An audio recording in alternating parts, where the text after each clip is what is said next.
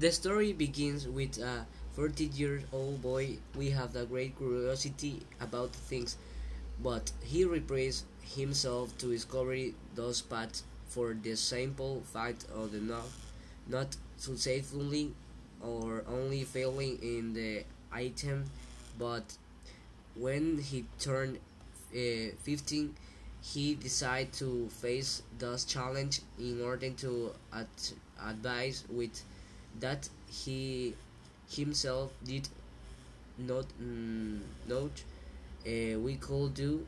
At first, he started with a question question that he could ask. After a few days, he realized that he liked plants and he is interested in the process that they have.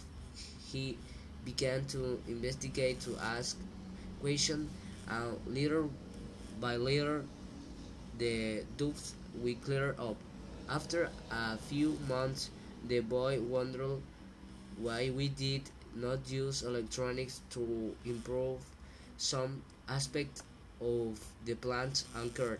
That motivated him to continue with this investigation. The, the boy thought it will be easy, but it was a opposite when so the boy was determined to achieve that goal.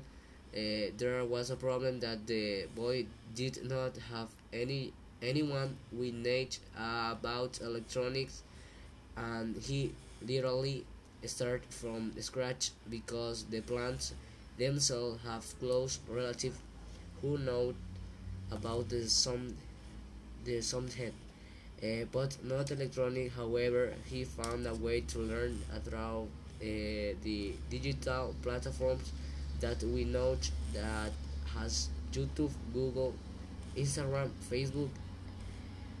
After several months he already already acquired knowledge about electronics so he could readily achieve his goals that today the boy is provide proof because he overcome all those difficult the arose and the beginning of the road and his whole family supports him in all this manage. Thank you